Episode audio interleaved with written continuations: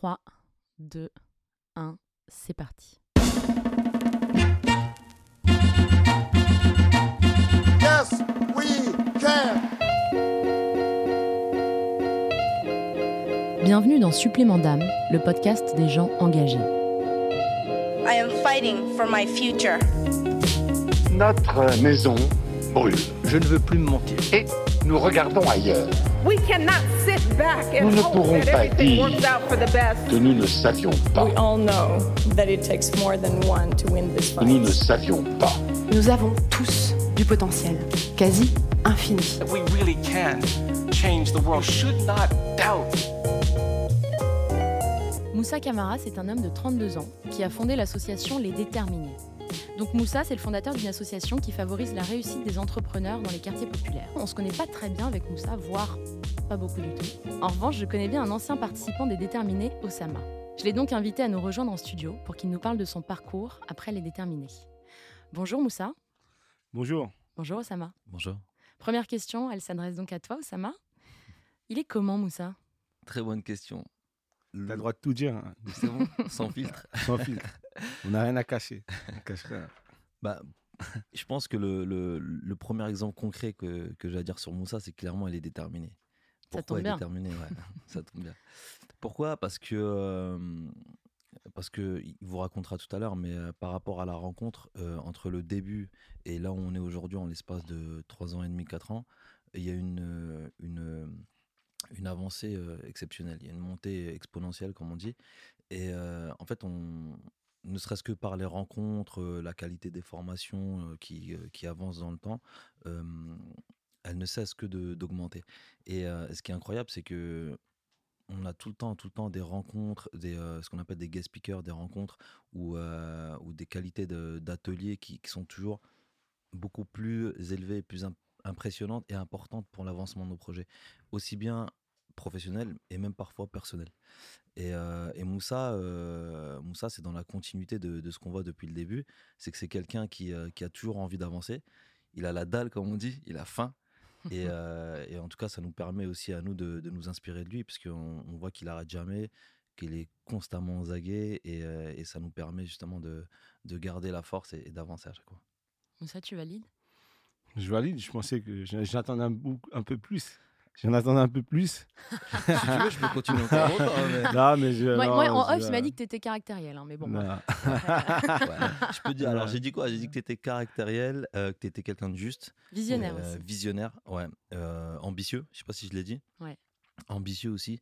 Et ouais, ouais, et encore, ça c'était spontané. C'est les 4-5 adjectifs que j'ai trouvés, mais on peut en trouver encore plein d'autres. On va en trouver plein. Mais, euh, mais, mais je pense que je vais garder la surprise, enfin le, le, le- La le suite. suspense encore. ouais. Parce qu'il y a encore plein de choses à dire sur Moussa. Bon, alors Moussa, parle-moi de ton parcours. Tu viens d'où toi? T'as fait quoi avant? Bah moi, euh, mon parcours, il est, il est long, mais il a été euh, fait plein de rebondissements. Parce que moi, je suis né dans une, une une- une ville euh, de la banlieue parisienne qui s'appelle Cergy, Pontoise. J'ai grandi dans un quartier qui, euh, tout petit, euh, voilà, il y avait une vraie solidarité entre les habitants, entre les jeunes. J'ai fait ma scolarité dans ce quartier, j'ai vécu dans ce quartier pendant des années. Et ce qui a été, ce qui m'a marqué moi en fait dans, ce quartier, c'est là où j'ai eu tous mes amis. J'y habite toujours. Avec, euh, j'habite toujours dans cette ville et mes parents ils, vivent toujours dans ce quartier-là, qui a, changé, qui a, a changé aujourd'hui parce qu'il a subi il y a quelques années une rénovation urbaine qui a été totalement détruite pour être reconstruit. Et en fait, dans ce quartier-là, j'ai tout appris. J'ai appris euh, euh, la manière d'avoir aussi euh, ce, ce- cet état d'esprit de débrouillardise. J'ai aussi appris beaucoup de choses auprès de, de- des habitants. Mais il y a aussi pas mal il y a eu pas mal de difficultés parce que on a grandi dans un quartier qui était, pas, qui était, qui était assez difficile avec euh, euh, euh, un chômage qui était élevé, des perspectives d'évolution et de réussite qui étaient assez limitées. Mais ce qui a été bien en fait dans ce quartier, ça a été une vraie solidarité qu'il y avait entre, entre les familles, entre les habitants. Et ça, ça m'a marqué tout de suite. Et ça a tout de suite marqué un peu l'histoire de ma vie, d'être dans, dans, dans ces valeurs d'entraide, de partage, de solidarité, déjà par la famille dans laquelle euh, j'ai- grandi. grandi et tout, etc. Et je suis né. Et moi, mes parents sont originaires du, du Mali. Ils sont arrivés en France dans les années un- 70 avec mon père et ma mère et avec mes frères et sœurs. Nous sommes huit dans la famille. Il y a eu tout de suite cet état d'esprit. Ils nous ont, ils nous ont mis, ils nous ont appris les valeurs euh, de famille, les valeurs aussi de respect aussi envers les autres. Et après, de l'autre côté, il y avait aussi ce quartier où il y avait énormément de familles qui ressemblent à la mienne, où on, a grandi dans ça. Et petit à petit, j'ai appris énormément de choses. Et après, euh, voilà, j'ai fait une scolarité euh, assez euh, un peu atypique, une scolarité à l'école primaire. Je suis arrivé au collège. C'est là qu'un peu les difficultés ont commencé à arriver, c'est-à-dire de compréhension entre les profs et, et aussi j'avais du mal à me canaliser. Le système scolaire avait du mal à me canaliser, donc euh, j'étais pas nul. J'étais bon dans les notes, mais j'étais pas forcément concentré. Quand on se retrouve euh, dans une classe à plus de 20, 30, euh, on vient tous du même quartier, tu as tes amis, tu rencontres des amis d'autres quartiers. Euh, deux fois, on, a du mal à comprendre les choses. Et moi, ça m'a valu énormément d'exclusion. euh, conseil de discipline, j'ai fait au moins quatre collèges à l'âge de, de 12-13 ans. Première difficulté aussi avec la police, les contrôles de police abusifs, etc. Euh, Pourquoi il y avait des raisons euh, il n'y avait pas forcément de raison. Quand vous êtes jeune, euh, vous traînez un peu en groupe et tout, tout de suite vous êtes euh, suspect A. Et, ça, ça a un peu forgé un peu mon état d'esprit pour se dire euh, finalement, voilà, il y a de l'injustice. J'avais l'impression de subir une injustice. Certes, j'étais, euh, j'étais, euh, j'étais moi à l'époque euh, assez turbulent, mais on n'était pas méchant, on n'était pas mauvais. Tu Et c'est vrai que de fait. grandir dans un environnement assez difficile comme ça, et en voyant aussi toute l'énergie qu'on pouvait dégager de, de- de là où on venait, euh, de, de- de- des valeurs qu'on nous avait inculquées, je pensais qu'il y avait des choses à, à apporter. Et en 2004, euh, on subit une grosse rénovation urbaine dans mon quartier. Le quartier est totalement détruit. On est un peu désemparé par, par cette situation parce qu'on n'est pas consulté par les pouvoirs publics. Vous êtes délogé du coup? On est, on- tout, tout le quartier va être euh, dé- euh, détruit pour être reconstruit. Donc euh, tous nos repères disparaissent. Chacun il va être relogé dans un peu des endroits différents d'une ville. Quand vous avez grandi plus de 20 ans, 30 ans, 40 ans, des familles qui se connaissent depuis peut-être 50 ans dans le même quartier, ça, c'est une fracture hein, qui, est, douloureuse pour les habitants.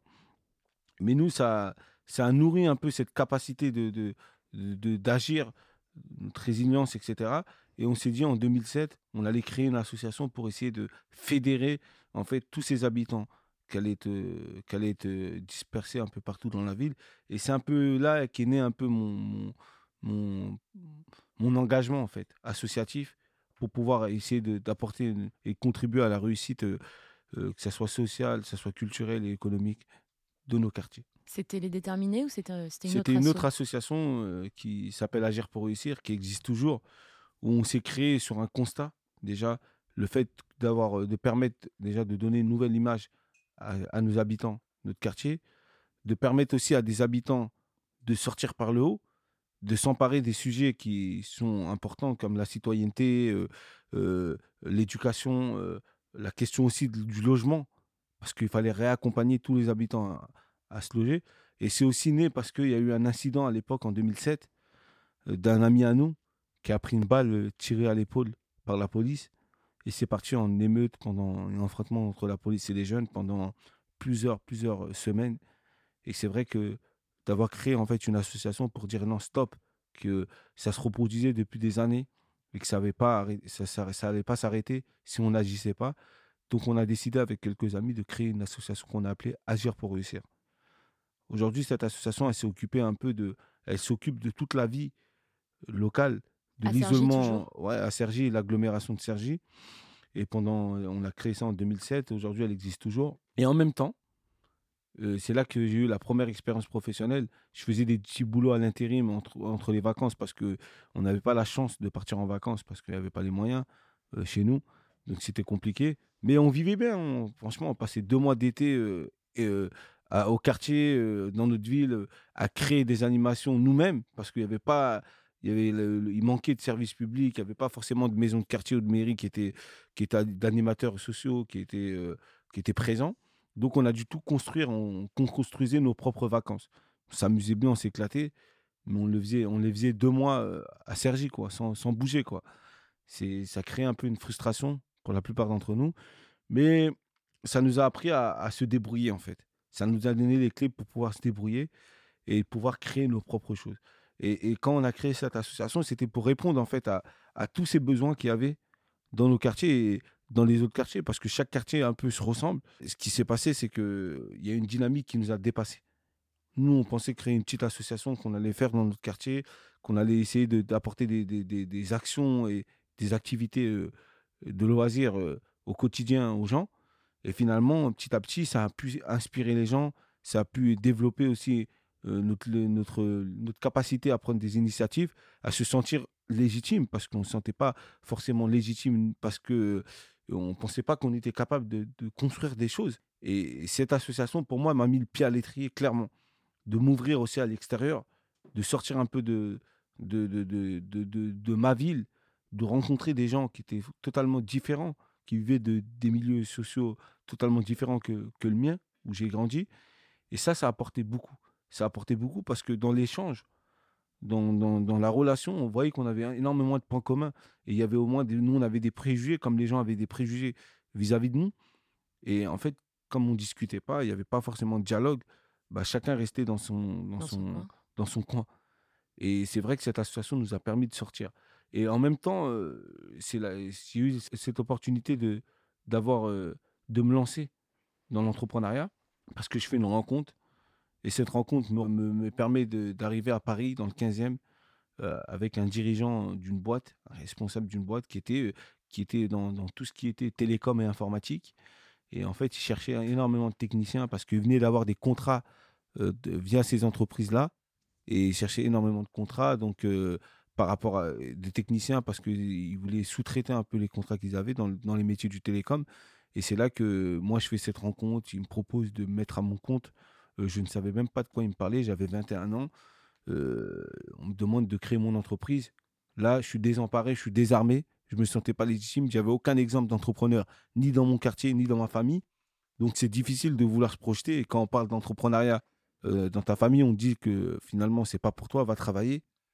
Donc, euh, moi, euh, j'ai dû réfléchir à dix fois avant de me lancer. Et j'ai pris cette décision, j'y allais parce que j'avais rien à perdre. J'avais rien à perdre. Il y a une opportunité qui se présentait à moi d'avoir un contrat à mon compte. Je sortais de mes études. euh, J'étais allé jusqu'au bac pro logistique parce que malgré ça, j'ai eu pas mal d'exclusions et tout, etc. dans, Dans ma scolarité. scolarité. Mais je me suis toujours accroché en fait à, à l'école. Et c'est ce qui m'a valu de, de continuer les études jusqu'au bac pro logistique, là où la plupart de mes amis avaient arrêté avant même le BEP. Le BEP quoi.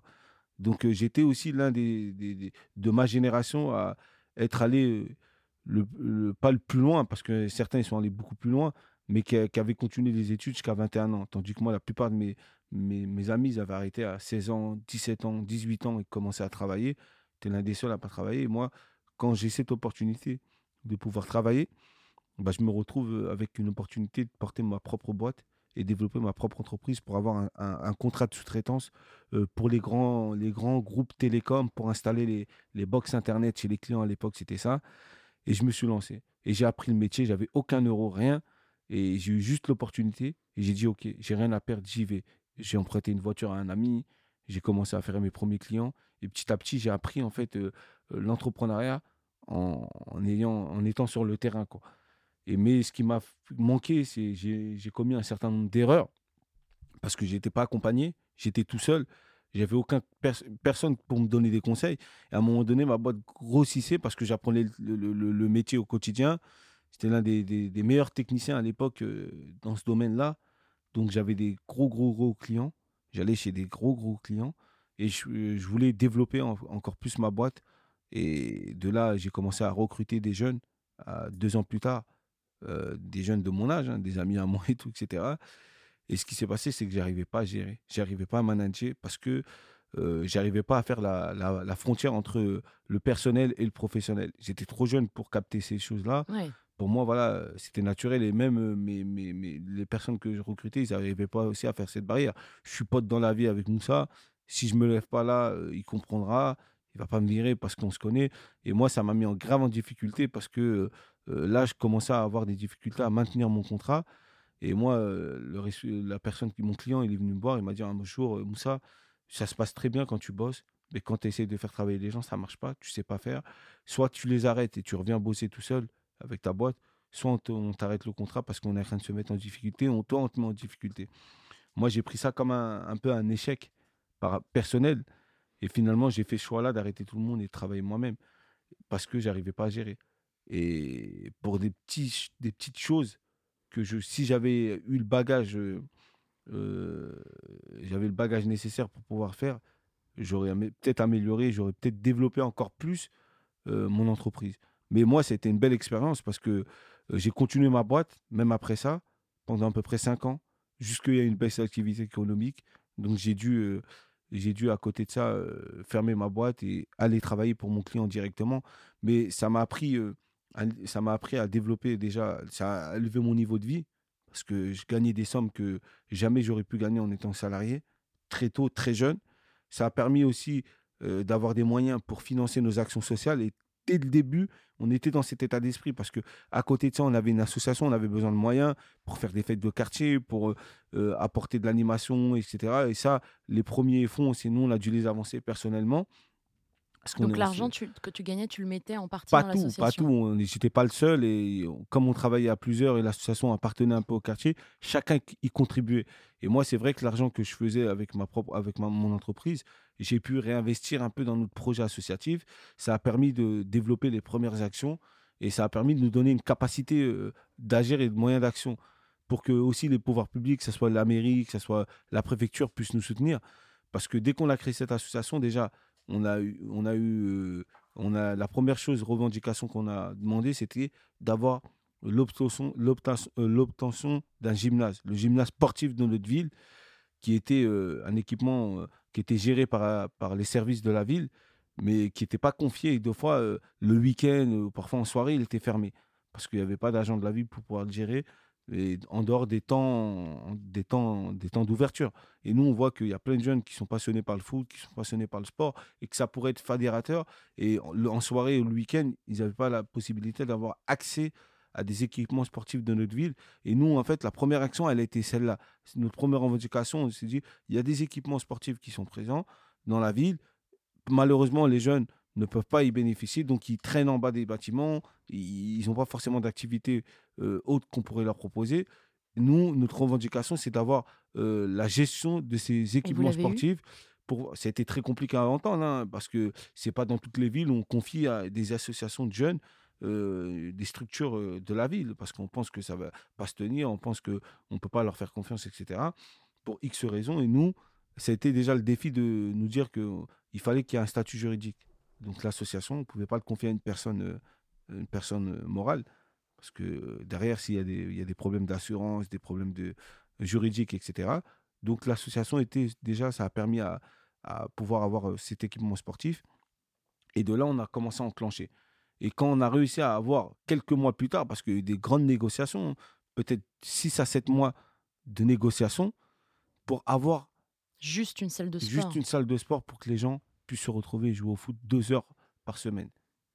Mais non, Et comment ça t'a amené au déterminé ça? Bah, je vais en venir. Parce que c'est très important, l'histoire en fait d'agir pour réussir et l'histoire de mon personnel que j'ai en tant qu'entrepreneur et, et ce qui m'a mis l'opportunité m'a ramené en fait à, à- créer les déterminés quelques années plus tard. Mais aujourd'hui, quand on s'est lancé, il y a eu ces actions citoyennes qu'on a voulu faire pour impliquer les gens au plus près euh, de- des problématiques de, qui les concernaient dans leur ville. On a créé un concept à l'époque, en 2008 et en 2009, d'émeutes citoyennes. Les émeutes citoyennes, ça consistait à mobiliser un certain nombre de gens issus des quartiers pour qu'ils aillent tous s'inscrire en même temps sur les listes électorales, pour dire qu'aujourd'hui, voilà, euh, que les politiques se- ne se feront plus sans nous et qu'aujourd'hui, on avait une voix à, à peser dans le débat et que, voilà, pourquoi on fait les émeutes citoyennes, c'était pour montrer, ré- créer un rapport de force entre nos institutions. Et là, on était plus de 200, 300. C'était pas des vraies émeutes. C'était pas des vraies émeutes. On a détourné le mot. En fait, c'était un jeu de mots parce que souvent on, on cataloguait les quartiers par des émeutes et tout. Et derrière, nous, euh, on a utilisé. Bah, s'ils pensent que l'émeute c'est uniquement pour casser, et brûler des voitures et tout, bah nous, on va, on va, on va, on va prendre ce cliché-là et on va, on va l'appeler émeute citoyenne. On va mobiliser les gens pour euh, qu'on aille tous s'inscrire en même temps sur les listes électorales et, et faire en sorte qu'on puisse compter aussi dans le débat. Ça a Et marché. Ça a marché. Bah, bien sûr, ça a marché parce que tout de suite, on est passé d'association de quartier à l'association citoyenne après ces actions-là. Et on avait des rapports différents avec euh, les responsables politiques de notre ville. Qui vous écoutaient d'un coup? Et là, tout de suite, ça a changé totalement euh, le rapport qu'on a eu avec eux. Et là, on a pu avancer dans une, euh, dans une euh, collaboration constructive. Au départ, on investissait, nous, nos propres argent pour mettre en place nos actions. Et après ces actions-là, tout de suite, on a créé en fait un, un dialogue qui a permis de faire subventionner nos projets par les institutions, par la préfecture, par la ville, etc. D'un coup, ils vous prenaient au sérieux, en fait. D'un coup, ils nous prenaient au sérieux. Ils avaient mesuré l'impact aussi de, de notre, de notre association et de la mobilisation et la capacité de mobilisation qu'on avait auprès de notre ville. Euh, donc tout de suite, on ne regarde plus pareil. Bah là, d'un coup, Et vous là, des euh, électeurs. On en même devient temps. des électeurs, on devient des gens qui se conscientisent, qui commencent à avoir une conscience un peu citoyenne. Et ça, c'était important pour nous. Donc, ça nous a permis d'avancer beaucoup plus vite sur tous les sujets qu'on voulait euh, avancer pour les quartiers, c'est-à-dire euh, l'enfermement, l'isolement des jeunes, en proposant des activités, en proposant des actions pour les familles, en proposant euh, euh, des sorties culturelles, des sorties, des séjours pour, pour tous nos habitants. Et je vais m'arrêter là. Et cette question de se dire qu'on a très très bien agi pendant, des, pendant 5-6 ans avec l'association, mais on sait que finalement, pour avancer plus loin, il fallait qu'il y ait une réussite économique à côté. qu'il fallait, accompagner un développement économique. Et là-dessus, on était désarmés par contre. On arrivait à organiser un certain nombre de choses. Mais ça ne générait aucun argent. Ça générait pas une source économique pour les habitants parce que quand vous accompagnez un jeune ou un moins jeune ou une famille, derrière, vous l'accompagnez à ce que le jeune réussisse euh, sa scolarité pour qu'il y ait moins d'échecs scolaires pour notre public, que derrière, vous accompagnez un jeune pour qu'il puisse aussi avoir des loisirs, que à côté de son temps libre, il puisse le capitaliser pour mieux préparer son avenir et pour qu'il ait des perspectives d'avenir qui sont encore meilleures que celles qu'on leur propose aujourd'hui. Et c'était aussi d'accompagner les familles dans leur relogement pour qu'ils vivent mieux. Mais tout ça à côté, là où on n'avait pas les armes, c'était comment on leur propose une formation, comment on leur propose un emploi, comment on les accompagne sur des stages, comment on les accompagne pour construire un projet. Là-dessus, on n'avait pas de réponse parce que ce n'était pas un champ qu'on maîtrisait. Et là, on s'est dit qu'il fallait qu'on fasse doublement des efforts là-dessus. Et ce qu'on a voulu faire au départ, c'est de mettre en lien les entreprises avec nos habitants. Et ça, ça n'a pas forcément marché directement parce que, encore une fois, on ne faisait pas forcément confiance à l'époque. Parce qu'on pensait qu'on ne savait pas faire, que c'était les autres qui pouvaient faire à notre place. Et nous, on était tout de suite non. Nous, on connaît nos populations, on connaît nos habitants. On sait, on comprend, on a la compréhension des codes qui existent sur ces territoires-là. Et qui, mieux que nous, peut agir de la meilleure manière bah, Nous, on veut créer des connexions sans intermédiaire avec ces entreprises et avec le monde de l'entreprise. Et cette réflexion est née et petit à petit, ça nous a poussé à réfléchir à, à- au déterminé, au projet des déterminés, mais je reviendrai. Bah non, vas-y, c'est le moment. Je peux revenir là? Ok. Bah, c'est simple. Les déterminés, c'est né en fait d'un constat où dans ces territoires, dans nos territoires, il y a à peu près plus de 30% à 40% de chômage chez les jeunes et chez les moins jeunes. À côté de ça, il y a toujours eu des entrepreneurs. Il y a une vraie envie d'entreprendre qui plus de 54% des gens dans ces territoires, ils veulent entreprendre pour différentes raisons. Parfois parce qu'ils ne sont, pas, euh, sont pas forcément bien, euh, bien intégrés dans, dans, dans, les... Ils sont pas bien intégrés dans, dans, les réseaux économiques. Parfois, ils ont un super projet, ils ont une passion et ils pensent que ils peuvent se lancer dans ça. Et deux fois, euh, ils n'ont pas forcément la capacité d'évoluer dans leur poste, dans leur entreprise. Donc, euh, ils optent pour la voie de l'entrepreneuriat. Mais ils savent pas forcément faire. Mais ils savent, c'est pas qu'ils savent pas forcément faire. À côté de ça, quand on regarde le taux d'échec, il est trois fois plus élevé que la moyenne nationale. Ça veut dire qu'il y a un taux de création d'entreprise qui est encore plus fort dans ces quartiers, plus que la moyenne nationale, mais il y a un taux d'échec à côté qui est euh, beaucoup plus fort que la moyenne nationale. Donc euh, Pourquoi- il y a un déséquilibre. C'est-à-dire il y a une vraie envie d'entreprendre, mais à côté, les entreprises, quand elles se créent dans ces territoires, au bout de 3-4 ans, elles ne durent pas. Pourquoi? Parce que le manque d'accompagnement dans les projets, le manque de moyens financiers et parfois le manque de réseau pour développer son projet. Et ça, c'est des. donc il y a toute la bonne volonté du monde, mais a il manque y a- les gens sont déterminés, ont une capacité à, à partir de rien pour construire des belles choses, mais en face, il n'y a pas. Il n'y a, pas- il y a pas de connexion, en fait. Il y a vraiment une, fracture.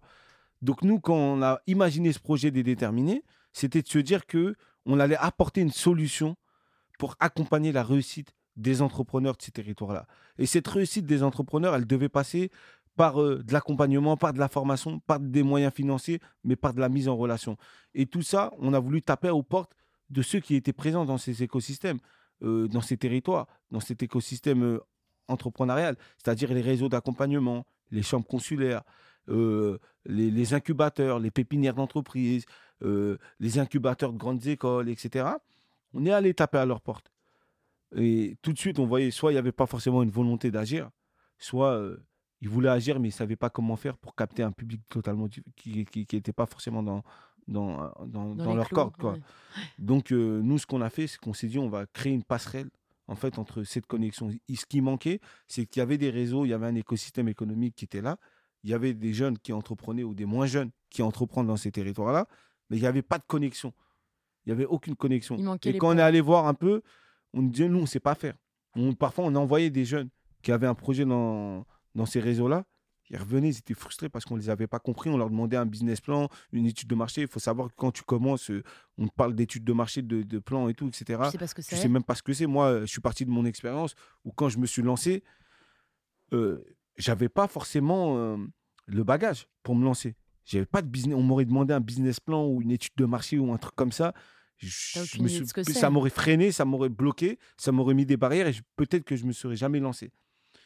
Tandis que moi, je me suis lancé sans avoir aucun bagage, mais finalement, j'ai créé ma boîte, j'ai développé de l'emploi, j'ai créé une richesse. J'aurais pu développer encore plus si j'avais été accompagné, si j'aurais commis moins d'erreurs. Et je me suis dit que nous, on allait proposer ça. On allait proposer tout ce qui manque à nos entrepreneurs. Comment très concrètement vous les accompagnez? Vous leur apprenez ce que c'est un business plan, un business model, une étude de marché, tout ça? Aujourd'hui, les déterminés, c'est un projet qui a, qui, qui a, on a mis une méthode qui est la méthode FARM. Former, accompagner, euh, euh, mentorer et réseauter. C'est-à-dire aujourd'hui, euh, ce qu'on fait avec les déterminés, c'est qu'on on propose une formation de six mois avec six semaines intensives. On leur donne tous les codes, les basiques de l'entrepreneuriat, le savoir-être, le savoir-faire, la prise de parole en public, le business plan, l'étude de marché, mais avant tout, ce qui rassemble tout ça, c'est l'humain.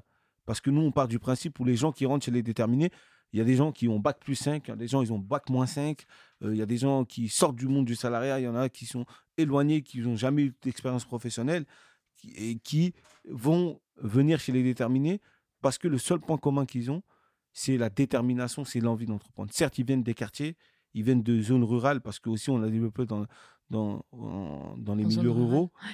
Et finalement, le point commun qui va faire en sorte que tu rentres chez les déterminés, c'est ton envie de. c'est même pas le projet. Certains ils vont arriver avec des projets très ambitieux, mais ils vont peut-être pas rentrer parce qu'on n'a pas senti cette niaque, cette envie et tout. Et c'est cette énergie, cette disponibilité, cette capacité à aller au bout de leur projet et de s'accrocher, même s'ils vont rencontrer des barrières. Et nous, derrière, on essaie de les faciliter au maximum en leur mettant tous les outils. C'est-à-dire, dans nos formations, on a un pool de plus de 60 euh, formateurs intervenants, des entrepreneurs. on travaille avec des grands cabinets euh, d'avocats internationaux qui viennent mettre des, avocats juridiques dans la formation, des banquiers, des entrepreneurs qui ont échoué, d'autres entrepreneurs qui ont réussi, des entrepreneurs connus, pas connus, qui viennent intervenir chez nous, des professionnels de la prise de parole en public, des journalistes qui viennent donner un peu des clés à nos entrepreneurs pour qu'ils puissent avoir les meilleurs éléments. Parce que nous, une fois que quelqu'un passe la porte des déterminés, on ne le regarde plus comme un jeune ou un moins jeune, on le regarde comme un entrepreneur. Donc un entrepreneur, il vise l'excellence. Mais chacun a sa définition de l'excellence. Mais nous, derrière, on doit mettre des intervenants de qualité. Parce qu'en face d'eux, ils ont des entrepreneurs qui vont peut-être, pour certains, être euh, des leaders dans leur domaine et qui visent à être des leaders dans leur domaine. Et, Et- à côté de ça, on va avoir des gens qui vont avoir un projet à taille humaine et qui veulent juste créer et, et développer le meilleur projet euh, dans leur ville ou dans leur quartier. Est-ce que ça marche? Vous avez formé combien de personnes et à combien de- de- d'entreprises qui ont été créées? Aujourd'hui, il y a une vraie dynamique autour des déterminés parce que bien sûr que ça marche. On a lancé le projet en janvier 2015, la première formation pilote quand on l'a lancé et que c'était un groupe de 15 jeunes qu'on a, qu'on a pris sur 30. Et de la première formation, il y a à peu près euh, 5 à 6 personnes qui ont créé leur entreprise. Et maintenant, combien Autant de de, femmes que d'hommes. Aujourd'hui, il y a plus de 114 personnes qui sont passées par la formation des déterminés. Il y a une quarantaine d'entreprises, plus de 61% de femmes dans nos formations. Euh, le dire. 50% de, de, de- de- personnes qui sont en cours de développement de leur projet et plus d'une trentaine qui ont repris euh, soit un emploi, soit une formation, soit ils ont repris des études à l'issue de la formation parce que ça, ils, ils ont vu que peut-être que l'entrepreneuriat, à ce moment-là de leur vie, n'était pas fait pour eux. Et finalement, ils- quoi qu'il arrive, ils ont acquis des compétences qui qu'ils n'auront pas acquis s'ils ont fait s'ils n'auront pas fait cette formation. Et Osama, tout à l'heure, pourra en témoigner et pourra en discuter de son parcours, son expérience qu'il a eue chez les déterminés. Et ça, je pense que c'est des exemples de, réussite qu'il faut mettre en avant. Parce que, euh, en fait, au-delà de ce qu'ils portent en, eux par rapport à leur projet, ils ont un impact considérable autour de leur famille, autour de leur quartier, autour de eux. Parce que les gens, ils vont les voir, ils vont regarder, euh, ils vont s'identifier à eux, en quelque sorte.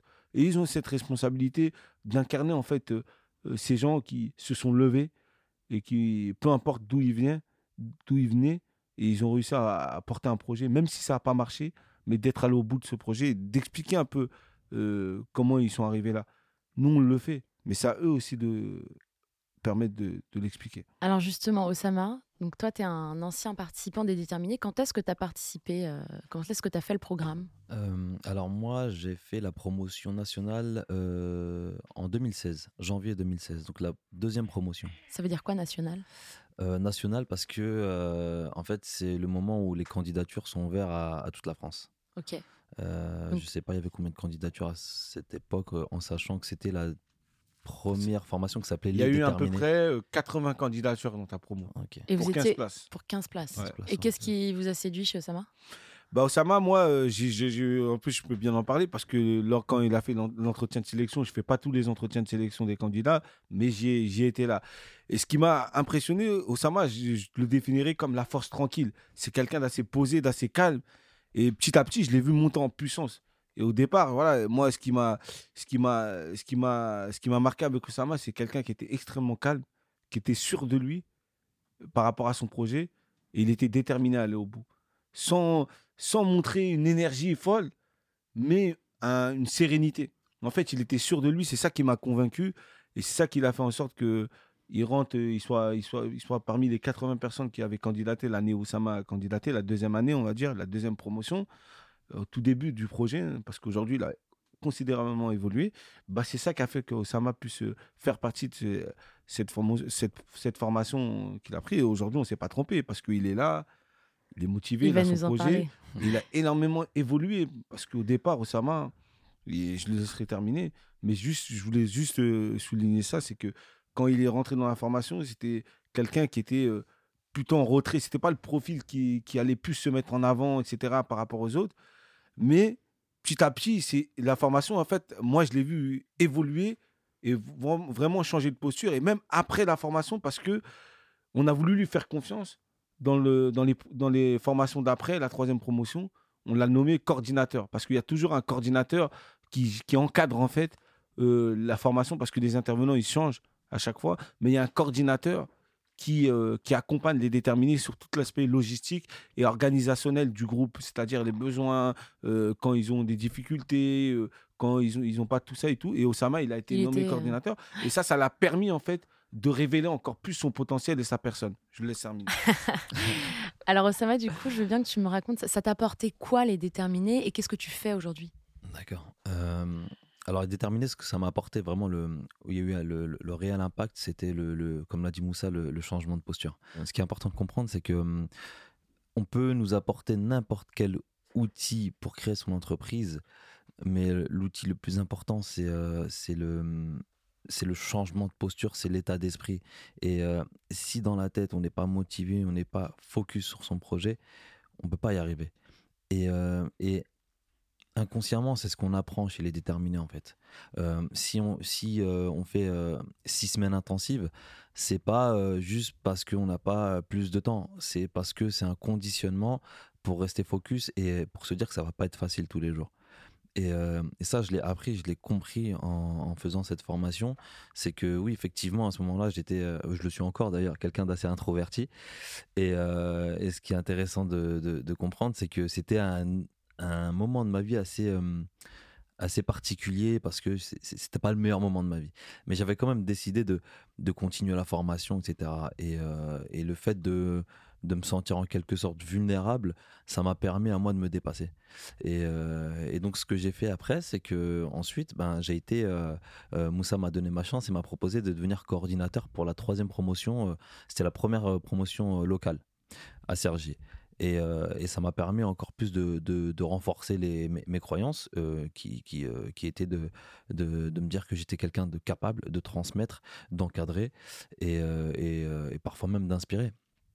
Et, euh, et ça a tellement bien fonctionné que euh, Moussa m'a m'a euh, m'a proposé de, de, de continuer à coordonner. Donc aujourd'hui, j'ai fait quatre, euh, j'ai j'ai coordonné quatre promotions. J'ai même eu la chance de coordonner celle de Lyon.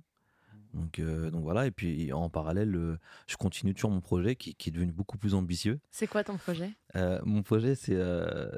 Alors, mon ambition, c'est de démocratiser le développement personnel dans les banlieues. Parce que pour moi, c'est vraiment quelque chose d'important. C'est un outil euh, qui est fondamental pour, euh, pour, euh, pour développer, que ce soit l'économie du pays, euh, le, que, ce soit, que, ce soit, professionnel ou personnel. Et mon projet, c'est d'accompagner justement les décrocheurs scolaires pour les aider à retrouver de la motivation et de l'estime de soi. Et j'axe ça sur le développement personnel et l'activité physique, donc le, le- sport en fait. Et, et mon ambition, c'est hum, d'ouvrir le champ, donc ça, d'ouvrir le champ aux décrocheurs scolaires, mais aussi aux entreprises plus tard, et puis à toute, euh, toute association, collectivité qui, qui serait intéressée pour travailler avec moi. Et t'en es où? Alors là, je suis sur le, la création. En fait, ce que, là où j'en suis, là, c'est de, de créer un premier, un premier programme euh, que je pourrais proposer aux, aux- aux associations et aux collectivités. Comment il s'appelle le projet? Pour qu'on le suive? Alors, euh, moi, je vais intervenir en tant que Osama Izaz. Et, euh, Isaz, ça s'écrit. Ezaz, H-E-Z, H-A-Z. Ok. C'est ça. Osama, O-2-S-A-M-A. Et puis en parallèle, je vais, euh, je vais ouvrir un blog et, euh, et je vais aussi lancer des podcasts comme toi. et euh, ça s'appellera, euh, enfin, ça s'appelle l'art- euh, Artisan de l'esprit. Sauf si ça change entre temps, mais Ok. Faut Voilà. préciser qu'Osama, il vient, il vient assister à tous les Yes. enregistrements de podcast depuis, euh, depuis trois semaines. c'est ça. Et je te remercie beaucoup d'ailleurs. Ouais, tu C'est bien. rigoles. Tu vois, il est déterminé, hein, la preuve. hein. C'est le réseau.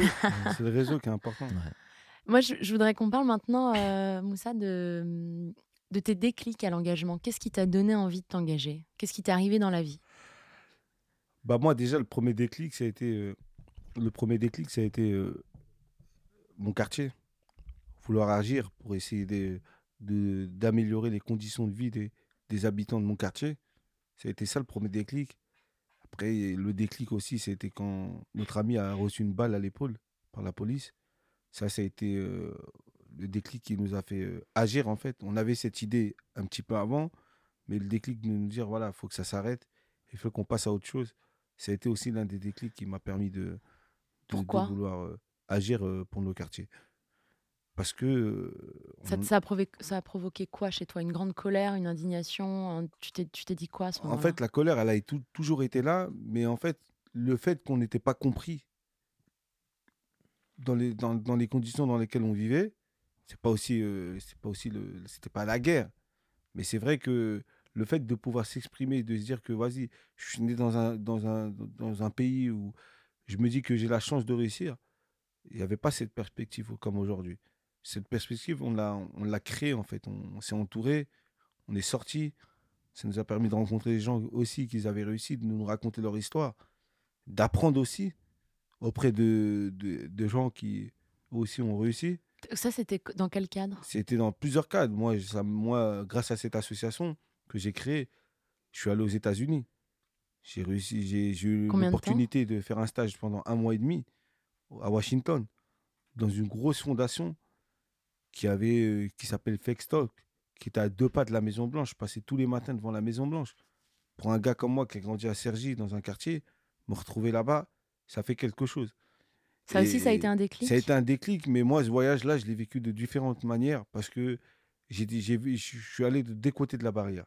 Aux États-Unis, il y a, il y a une fracture sociale. Il n'y a pas comme nous euh, euh, une classe moyenne qui, qui est assez large, qui permet euh, voilà, d'être entre, un- soit entre les deux, entre la précarité et la classe moyenne, soit entre la classe moyenne et la classe un peu plus élevée. Là-bas, c'est soit tu es dans la classe élevée, soit tu es dans la classe pauvre. La, la classe moyenne est très très réduite com- com- comparée à, à Ah, nous, la France. Et en fait, moi, j'ai eu l'occasion de faire un, un stage là-bas. Ça m'a permis de voir les meilleurs endroits euh, aux États-Unis. C'est-à-dire, euh, je suis allé à la Maison Blanche. J'ai assisté à des discours de Barack Obama. J'ai rencontré, j'ai vu euh, plusieurs présidents. Je me retrouve dans des endroits comme ça. Euh, je vais rencontrer l'ambassade de France euh, aux États-Unis. Je suis reçu par l'ambassadeur de France. Je vais rencontrer la mairie, le maire de Washington. Euh, je vais rencontrer euh, euh, au Capitole des congressmen. Je suis invité dans des endroits magnifiques grâce à l'organisation. J'aurais jamais imaginé. Et je me dis, ah, ah, les États-Unis, j'aime, je commence à tomber amoureux des États-Unis. Je vais à New. York, je vois, je peux parler avec des dirigeants d'entreprise, euh, des responsables. Il n'y a pas de filtre, il y a pas de filtre comme, comme en France il y a.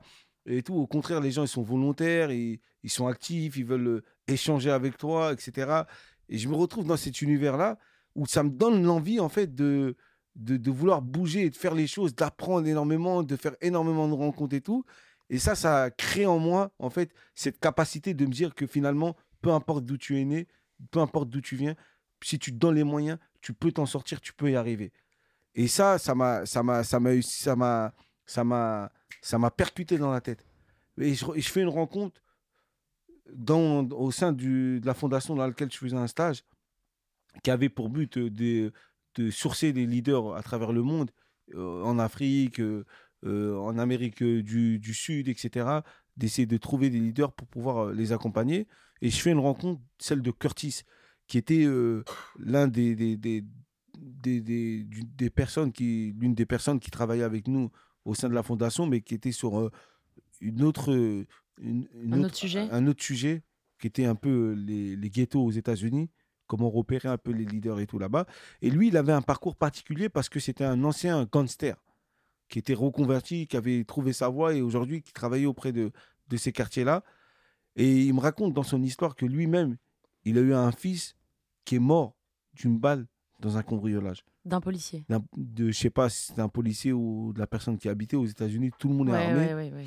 Il y a presque jamais de bagarre euh, dans la rue, mais c'est bizarre, tout le monde est armé, mais ça c'est aussi un truc qui est marqué. En France, tu peux aller dans des endroits, il n'y a que des bagarres, mais personne n'est armé. Là-bas, en fait, euh, c'était c'était un peu carré dans, dans certains endroits. Ah bah ça Et calme. lui- Du coup, les bagarres, elles commencent peut-être moins facilement. Parce que si tout le monde est armé. euh, exactement. Et euh, il me parle et tout, je lui raconte un peu mon parcours, là où je viens, les quartiers, etc. Il me propose de venir avec lui euh, pendant une semaine, voir à peu près ce qu'il faisait. Et franchement, j'accepte parce que j'étais dans un confort déjà là-bas. Et je me dis, bon, je suis, pas, je suis aux États-Unis, ce serait bête de pas aussi voir à peu près euh, les quartiers, autre chose comment que, ça se autre passe. chose que la Maison Blanche. quoi. que autre chose que là où on me ramenait et tout, etc. Et euh, je vais avec lui pendant une semaine et franchement, j'ai vu le travail qu'il faisait.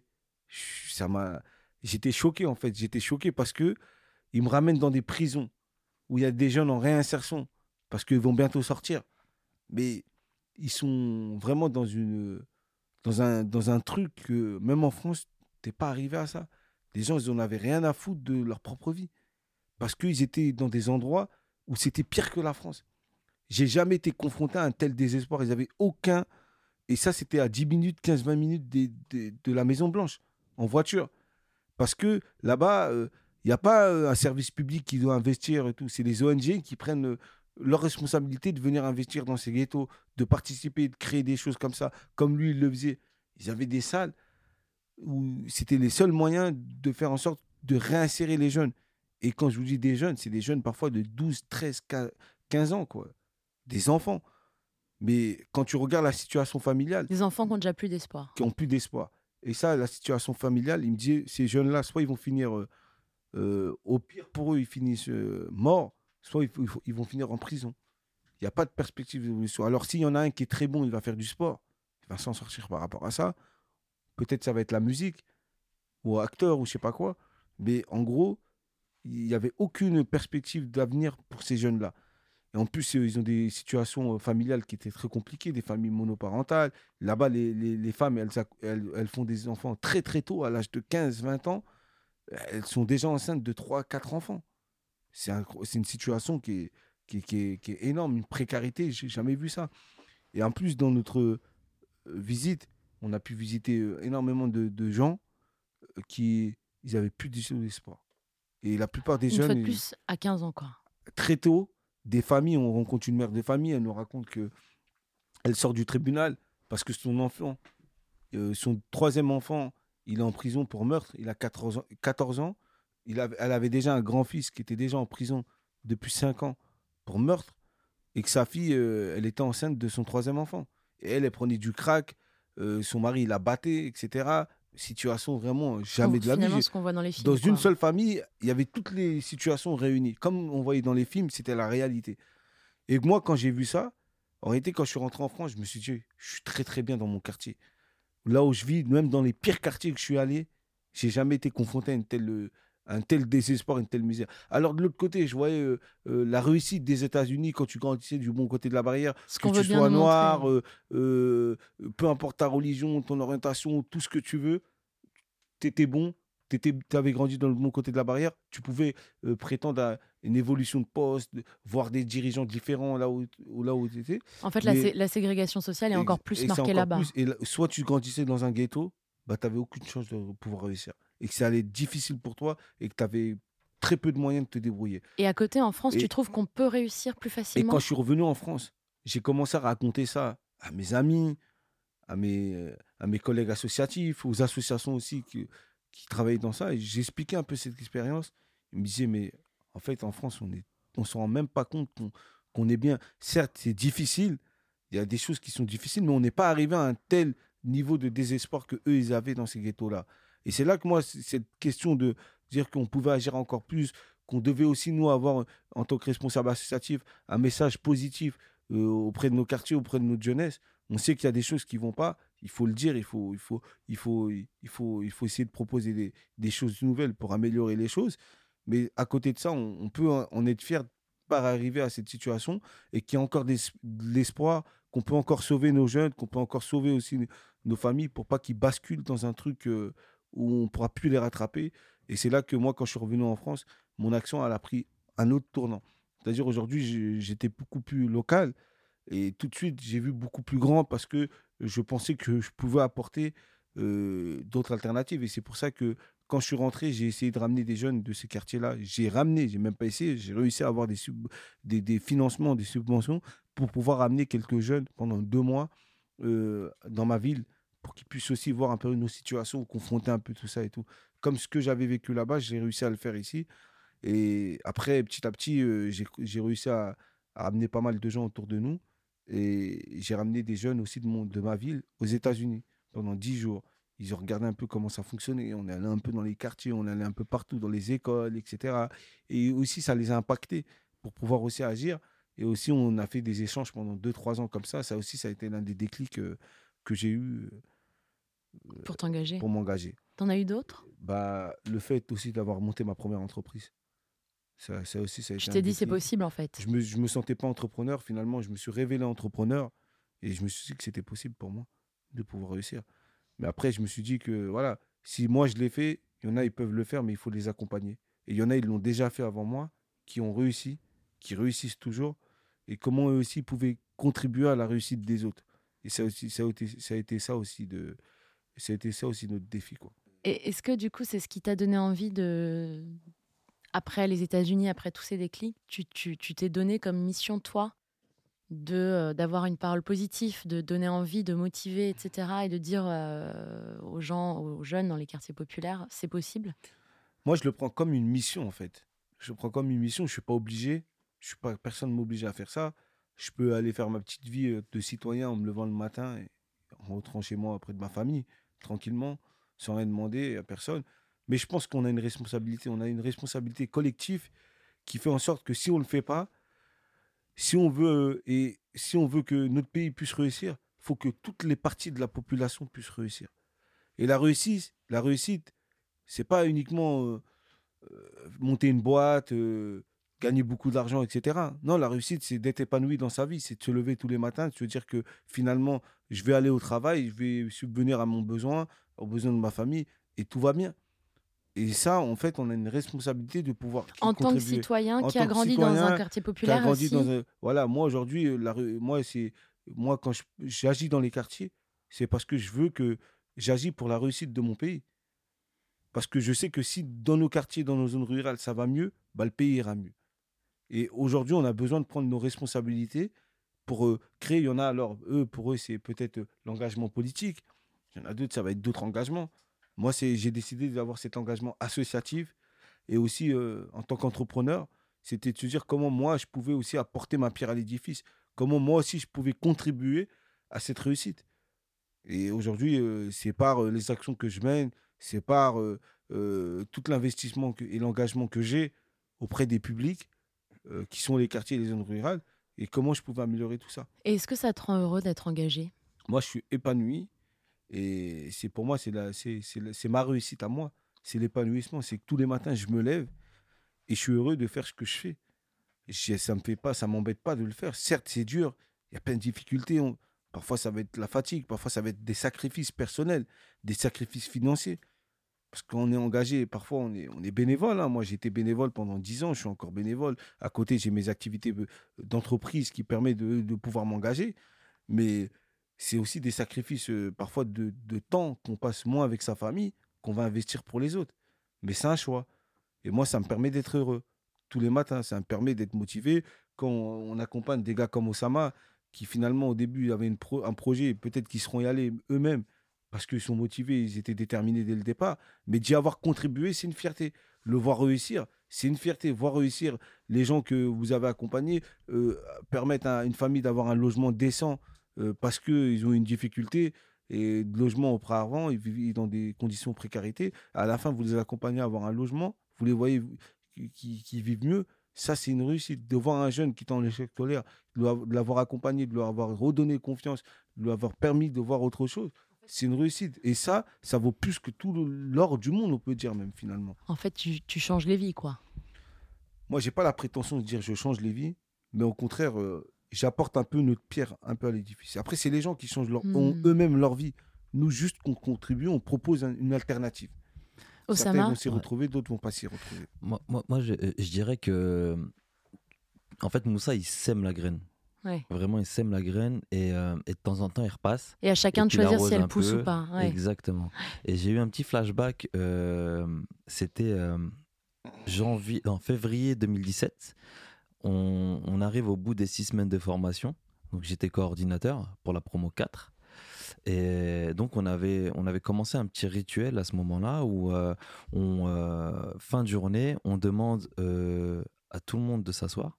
Donc il y a l'équipe et les 16 déterminés et on fait un tour de table. Et, euh, chacun des déterminés parle et nous donne leur ressenti à chaud euh, de leur formation, etc. Et là, plus, le, plus les personnes passent, plus le temps passe, et il y, a une- y a de l'émotion qui vient, il y a, y a beaucoup de, de, de satisfaction de leur part et de notre part, et il y a aussi beaucoup de, de gratitude qui vient. Et, et je pense aussi, ça peut être même un, déclic, un, un- un déclic, mais à ce moment précis, on est même parti manger au resto, et, euh, et, et je- en tout cas pour ma part, il y a eu un- une vraie prise de conscience. On s'est dit là vraiment, concrètement, les déterminés, ça apporte vraiment quelque chose. Et, euh, et, euh, et quand on mangeait au resto, il y avait même une atmosphère particulière parce que c'était resté. On se disait, mais. Et on- je crois qu'on se parlait même pas, on mangeait, on se disait, mais, mais c'est ouf en fait. Ça crée, ça- ça- comment tu définirais ça? Ça crée des liens, ça crée une expérience commune qui est inexplicable au reste du monde, qui fait que. Enfin, ça crée quoi?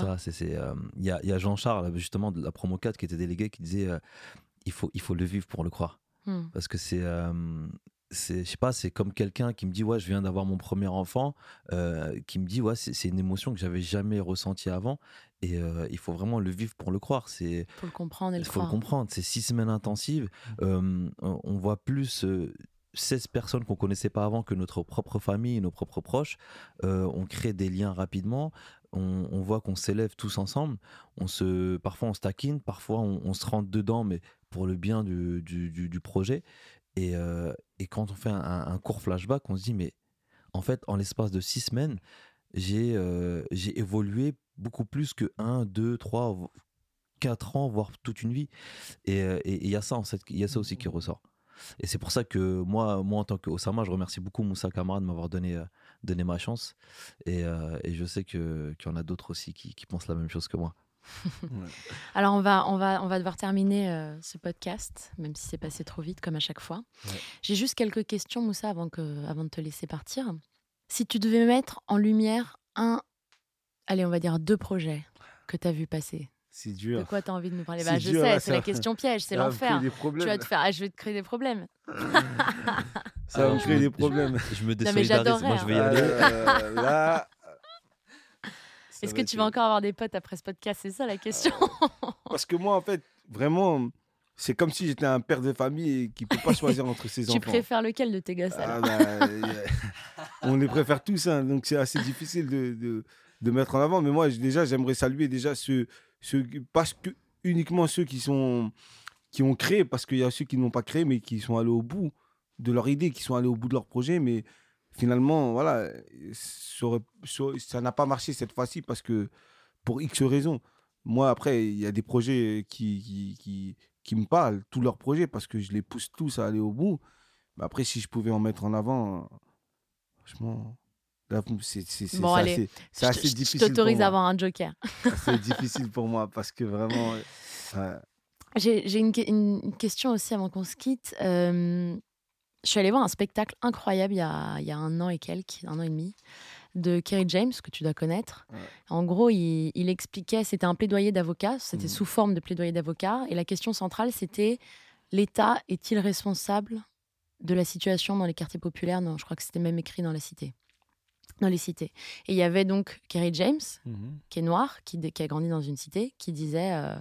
qui disait non, l'État n'est pas responsable. Je, je schématise, hein, c'était un Mhm. spectacle qui durait plus d'une heure, mais Voilà. qui disait non, l'État n'est pas responsable. À chacun de se responsabiliser. Si les gens étaient moins euh, chacun pour sa gueule dans, une, dans, dans les quartiers populaires, peut-être qu'on irait plus loin. Et puis il y avait un blanc bien né euh, d'une belle famille qui disait oui, l'État est responsable, etc.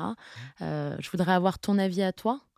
Est-ce que tu crois que alors Juste, juste pour finir, quand on, à la fin du spectacle, on est perdu parce qu'en fait, on arrive un peu avec son idée et en Mhm. fait, c'est, tu t'aperçois qu'en fait, euh, tout le monde a, enfin, les deux ont raison et que la, y a- Ouais. la, la palette, la gamme de couleurs est vachement plus large que oui ou non, c'est pas aussi simple. Toi, si tu devais euh, répondre à ça, est-ce que, est-ce que l'État est responsable, est-ce que l'État n'est pas responsable? Comment est-ce qu'on peut faire en sorte que ça change alors que ça fait des années et des années que ça dure? Et qu'on n'en est peut-être pas au niveau des. États-Unis comme tu le disais, mais que malgré tout, il y a une. On peut y arriver là. Si on ne fait pas attention et si on on n'agit pas, moi je pense que tout le monde a sa part de responsabilité. Tout le monde a sa part de responsabilité, mais aujourd'hui, quand vous êtes dans un quartier, vous avez du mal à, à, à vivre euh, le jour le jour parce que vous êtes dans des situations de précarité, mais énormes. Mhm. Parce que dans les conditions de vie que vous vivez, elles ne favorisent pas la réussite. Là, c'est à l'État d'agir. Mhm. Là, c'est même plus à- aux, aux habitants d'agir. Parce que ça, ça voudrait dire que finalement, si c'était c'était les habitants, si lui, il a réussi, tout le monde peut le faire. Non, c'est faux. Ça ne veut pas dire euh, qu'il y en a qui sont dans ces quartiers, ils ne veulent pas réussir. C'est tout simplement qu'ils ne peuvent pas, ils n'ont pas les moyens de pouvoir réussir Mm, mm. et de s'en sortir. Donc, qu'est-ce qu'on fait avec eux? Il faut les accompagner, il faut, être, à- il, faut, il, faut, il faut être à proximité, il faut les assister pour pouvoir euh, euh, qui, qui trouvent ce chemin de réussite. Et après, il y a les autres. Il y a ceux qui ils attendent des opportunités pour qu'ils puissent réussir. Comment on leur tend la main? Et là, l'État a un rôle à jouer. Après, moi, je suis pas là pour opposer. Euh, euh, Faut qui pas est attendre que l'État. etc. ouais, ouais. Mais nous, aujourd'hui, tout ce qu'on a fait, on n'a pas attendu que l'État vienne nous voir pour pouvoir faire. On a fait parce qu'on s'est senti légitime et on s'est dit que si nous-mêmes, on n'était pas capable de le faire, personne n'allait le faire pour nous. Et qu'on devait compter sur personne. Et après, là, l'État arrive Ouais. pour pouvoir compenser et tout. Mais moi, comme je le dis toujours à nos habitants ou même à nos entrepreneurs, attendez pas que les gens vous aident. Faites, les gens viendront. Tout simplement. Les gens viendront. Les gens viendront. Mais voilà, mais il faut aussi entendre que certains ne peuvent pas. Pas parce qu'ils ne veulent pas, parce qu'ils n'ont pas la possibilité de, de, de- de pouvoir s'en sortir. Bien sûr. Et là, l'État doit être présent. L'État doit pouvoir accompagner, sortir les gens de leur précarité. Quand vous habitez dans un quartier, vous avez moins de chances de réussir que les autres. Beaucoup moins de chance. Beaucoup moins de chances. Quand vous venez de- de- de, euh, d'une génération ou d'une classe sociale euh, qui, est- qui, qui, qui, est- peu favorisée, comment, euh, et que vous n'avez pas de- d'exemple de réussite? Moi, euh, je donne mon exemple. Quand j'ai- voulu faire ma- mon, mon stage en entreprise, ma première expérience, ça a été au supermarché du coin. Parce que mon père n'avait pas les réseaux pour, euh, pour pouvoir me permettre d'avoir de, de- de Parce que tu n'avais pas de rôle modèle aussi pour te Il n'y projeter. avait pas de rôle modèle, il n'y avait personne. Donc moi, ma première vision du monde du professionnel, ça a été de ranger des, euh, des rayons dans un, hyper- un hypermarché, pousser des caddies pour, euh, pour, euh, pour, euh, pour un hypermarché. On faisait ça très tôt, très jeune. C'est pas franchement ce qui fait rêver. Ça te donne pas envie de, de vouloir rêver. Moi, il y a une anecdote que je raconte tout le temps. C'est quand on me demandait ce que je voulais faire quand j'étais plus jeune, la seule chose que je disais, c'était que je voulais devenir maçon. Mon rêve à moi, c'était de devenir maçon. Pourquoi? Parce que le seul jour où j'étais dans le quartier, j'étais puni parce que je ne pouvais pas aller dans une sortie. Les seuls qui m'ont donné du temps, c'était des maçons qui étaient en train de construire une maison à côté de mon, à côté de, mon quartier. Et j'avais assisté toute la journée avec eux, ils m'avaient expliqué leur travail, ils m'avaient donné du temps. Et c'est ça qui m'a donné envie de, de devenir maçon. Ça fait que quand je disais que je voulais devenir maçon, à côté des, de mes camarades qui disaient Moi, je veux être infirmier, moi, je veux être avocat, moi, je veux être journaliste, moi, je veux être footballeur, moi, je voulais être un tel. Ben, moi, je dis Je voulais être juste maçon. Mais aujourd'hui, euh, je suis fier de le dire parce que j'ai comme l'impression d'être devenu un maçon. Parce qu'un maçon, c'est quoi? Un maçon, c'est quelqu'un qui construit. Et aujourd'hui, avec le projet comme les déterminés, on construit. On construit un espace euh, d'échange qui va permettre à des gens qui vont, qui vont pouvoir euh, rencontrer d'autres personnes qui, à, à- à- à développer leur projet, à devenir entrepreneur. Vous créez des Et On crée des possibilités. Donc c'est ça, construire. Donc en quelque sorte, je suis devenu ce maçon-là. Qui est-ce que tu voudrais voir à ta place dans le podcast dans un prochain épisode? Dans un prochain épisode, À part Osama. à part Osama, T'as le droit à deux personnes, à deux personnes. deux bébés. Comme Ouais. ça, tu vas à une bonne Bah, J'aurais bien voulu euh, voir euh, Karim Atoudjob, qui a lancé son projet euh, de plateforme de recrutement d'urgence et sociale pour, euh, dans, dans le secteur médico-social. Et qui d'autre? Et, et aussi, j'aurais voulu voir une personne qui est déterminée depuis le début aussi, qui a lancé son projet dans, dans tout ce qui est traiteur événementiel. Et c'est Sarah, elle a fait la première promotion des déterminés. Elle s'appelle Let's Food Concept. Elle est en- extrêmement déterminée. Elle a eu un parcours assez. Elle n'a pas lâché. Et ça, c'est une vraie femme déterminée. Il faut mettre en avant un peu ce genre de, personnes-là qui ne lâchent pas leur projet et qui sont déterminées. Merci Moussa Kamara, merci Osama.